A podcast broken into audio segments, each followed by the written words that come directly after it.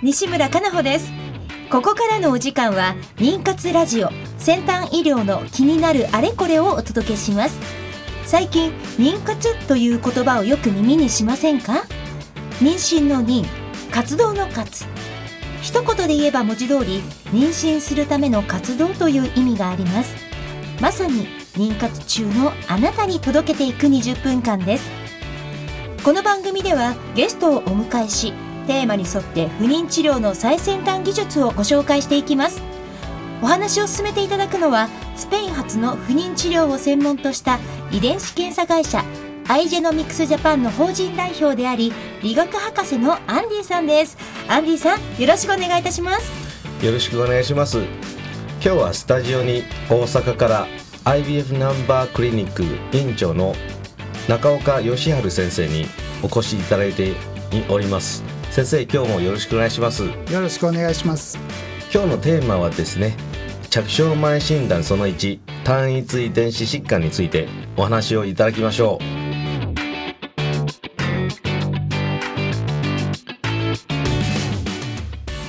この番組は不妊治療に関わる遺伝子検査の専門家アイジェノミクスジャパンの提供でお送りします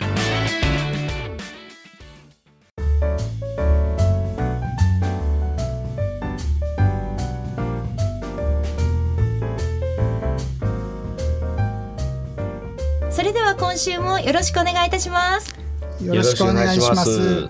えっと IVF ナンバークリニックの院長の中岡です。はい。よろしくお願いします。よろしくお願いいたします。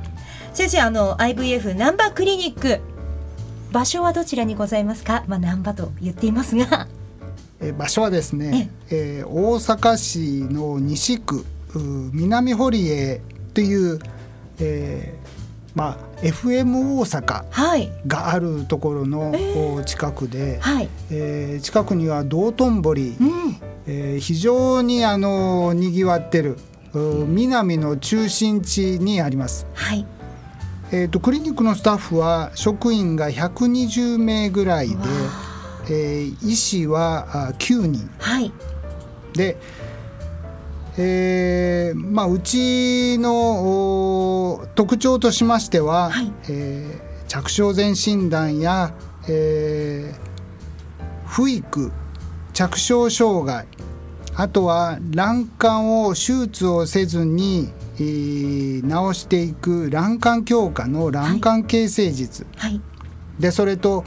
もう一つの特徴が、えー、西洋医学で、えー不妊治療を治そうということだけでなく、えー、やはり個人が持つ妊娠の力を高めていくっていうそのような統合医療を加えて、はい、えー、妊娠しやすくするような体質づくりに取り組んでいるっていうところが特徴です。はいで先生今日はあの大阪からこの FM 西東京がある西東京市にお越しいただいたのでぜひ先生ご自身のこともあのお伺いしたいんですがあの中岡先生がこの、まあ、分野の世界に入られたきっかけってどんなところなんですか？えーと、私はあの大学の時に、はい。えー、卵子の染色体を研究してました、はい、でその卵子の研究から不妊治療に興味を持って。で今はこの着床前診断に、えー、非常に興味を持って、えー、診療に当たってるっていうところです。なるほど。今日のゲストは大阪からお越しいただきました IVF 難波クリニックの院長中岡先生でございます。さてアンディさん、はい、あの今日のテーマですがもう一度皆さんにお知らせください。はい。今日のテーマはですね着床前診断、えー、その1単一遺伝子疾患えー、について、えー、先生からお話をいただきます。先生あのー、まあ着床前診断っていうのは、まあ、あの2種類あるかと思うんですけども、まあ、一つはあの PGS で言われて、まあ、スクリーニングの方ですね、まあ、スクリーニング診断より、まあ、スクリーニングという意味で、えー、あるんですけども、まあ、これもあの別の先生からもあの話をいただいたことあるんですが、まあ、今日はですね、えー、先生からあの PGT の方ですねあの着床前診断、えーについてお話をいただきたいと思うんですがまずですね先生あの PGT っていうのは、えー、そもそもなんどういうものなのかちょっとあの簡単にかん、えーえー、皆さんに、えー、紹介していただけますか？はいえー、っと PGD あの着床前診断のことなんですけども、はい、えー、っと今は PGT あの着床前、えー、テストって検査っていうことに名前が変わろうかとしてますが、はい、まあ、今回は PGD 着床前診断でお話をさせてもらいます。はい、で、えー、受精卵あの肺の細胞の一部を取り出してそこから染色体とか、えー、遺伝子を調べる検査ということになります。でその異常のない肺を子宮の中に戻していって、はい、えー、まあ、流産とかあその遺伝病を防ごうという検査です。はい、であのー、この最近の話題となってます着床前スクリーニングというのは、まあ、偶然に起きる染色体を調べる検査ですが今回お話ししているのはご夫婦に何らかの遺伝的なその素因を持たれてるそのような方に対して行うっていう検査で、えー、日本産科婦人科学会で承認を受けて初めてできる検査ということになります。でえーまあ、このような方法ができるようになったのは体外受精の技術が更新、えー、と上がってきたことと、まあ、遺伝子とか染色体の解析技術が進歩したためということになります。はい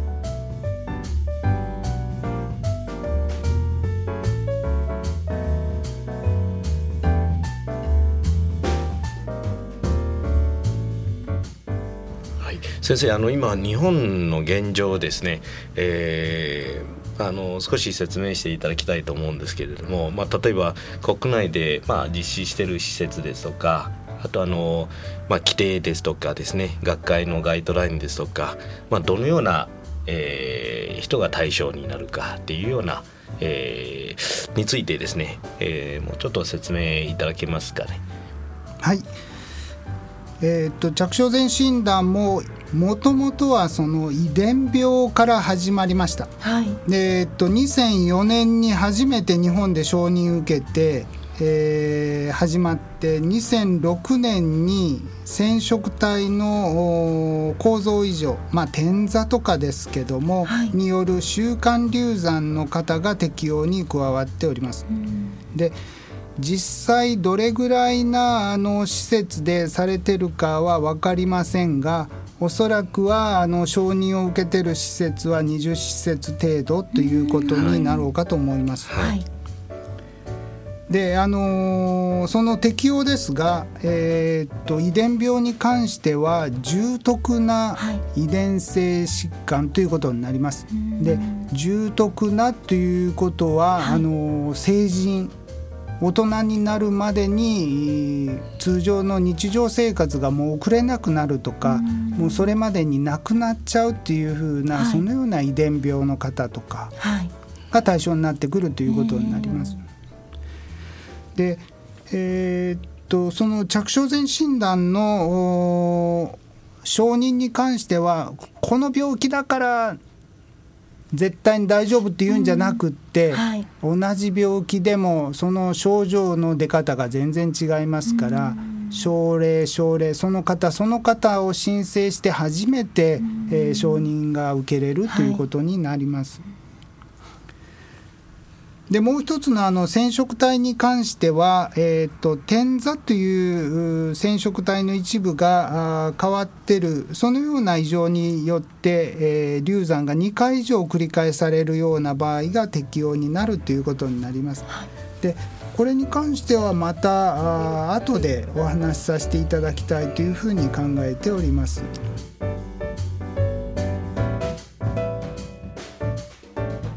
はい、あの先生先ほどあの重篤な、えー、疾患でおっしゃったんですけどもその重篤まあ、例えば日本で代表的にあのよく見られる症例っていうのはどのようなあの疾患はよくあの、まあ、申請、えー、されて、えー、診断、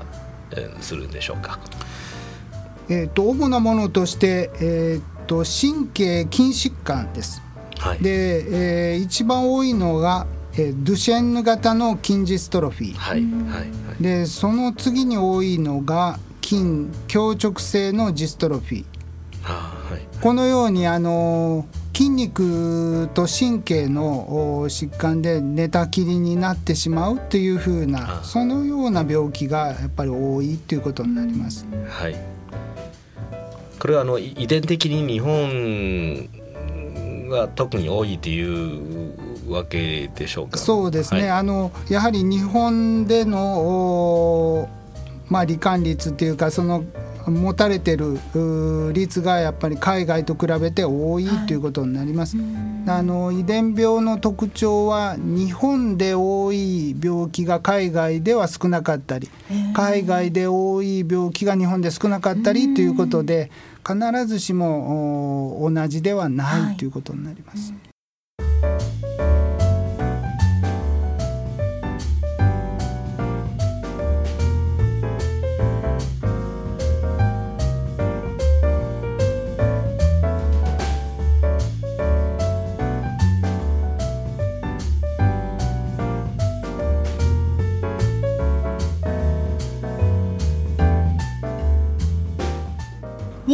ラジオ先端医療の気になるあれこれ。今日は大阪から IVF 難波クリニック院長の中岡義治先生にお越しいただいております。先生後半もよろしくお願いいたします。よろしくお願いします。はい。先生あのこの PGT はですね、えーまあ、学会のガイドラインで、まあ、厳しく多分規制されていると思うんですけど、まあ、あの手続き的には、まあ、どんどのような手続きをして、えーまあ、検査まではできるんですかね。はいえー、っと日本産科婦人科学会の方に承認を受けないといけないということになってます。できっちりしたその決まりがあります。はいでまず第一にその施設で十分な遺伝カウンセリングができるかどうかということです。で、えーまあ、臨床遺伝専門医であるとか認定遺伝カウンセラーとかがいるような施設で十分なあ遺伝カウンセリングができれば一番いいということになります。はい、でえーと、その施設からあ第三者機関自施設以外のところでも遺伝カウンセリングを聞いていただく。でそこで十分納得されると次にその施設での倫理委員会がありまして、はい、そこで承認を受けれれば日本産科婦人科学会の方へ申請を行います。そこで承認ということになります認可まではだいたい申請から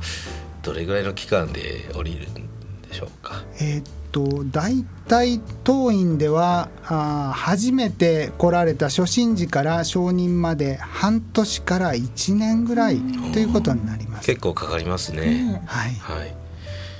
じゃあ、あの診断方法として、まあ、当然ですね体外受精する必要はありますよね。はい、あのまあ、肺から細胞を取り出して検査することなので、えー、もう当然生検する必要もありますよね。はいはい、で、えー、取り出して遺伝子解析してあの例えばまあ技術の限界とかもしくはその何かのリスクがあるかをちょっと教えていただきたいですけれども。はいあのー、今回のこの着床前診断っていうのは最初にも申し上げました通り肺から細胞を取り出すっていうことになりますので、はい、やはりあの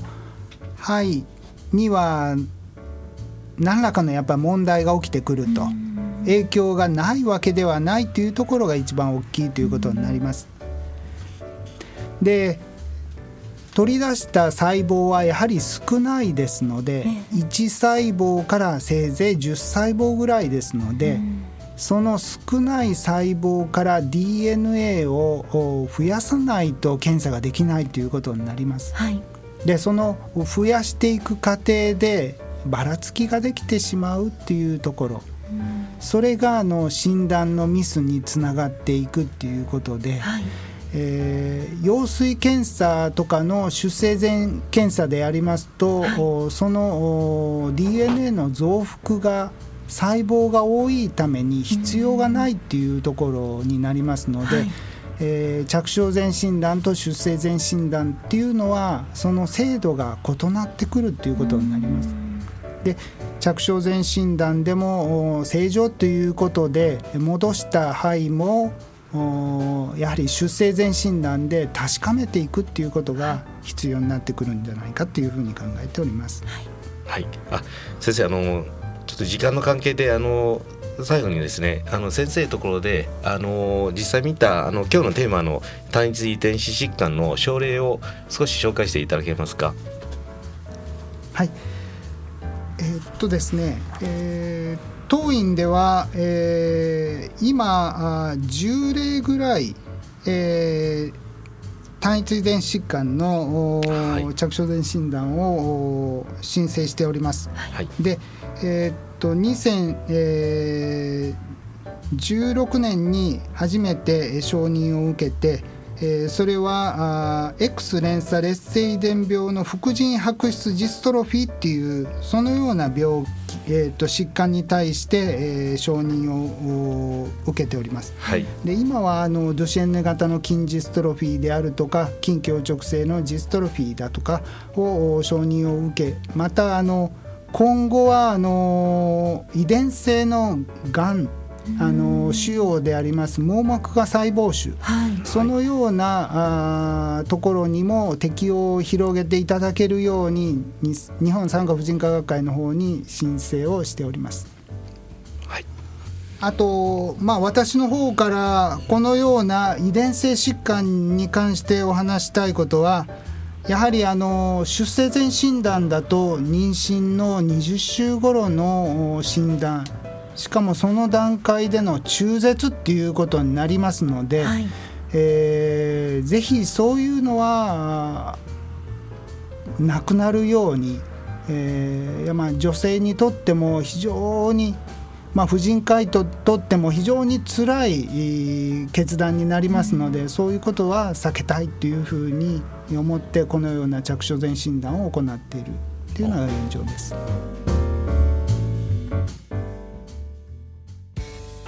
不妊治療頑張り続けるって本当に大変ですね。そんなあなたに自分の着床の窓を見つけてほしい。遺伝子検査の専門家アイジェノミクスのエラ検査です。ERA 着床の窓で検索。さてお時間となりました。今日は大阪より IVF 難波クリニック院長中岡義治先生をお招きしアイジェノミクスジャパン代表理学博士のアンディさんと一緒にお届けしていきました。さてアンディさん来週は、はい、今週に引き続き IBF ナンバークリニック院長の中岡義治先生に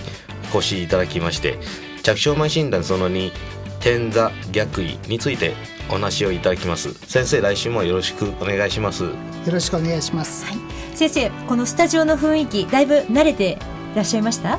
緊張されました？今日は。緊張してます。ぜひ来週もよろしくお願いいたします。よろしくお願いします。この番組は不妊治療に関わる遺伝子検査の専門家アイジェノミクスジャパンの提供でお送りしました。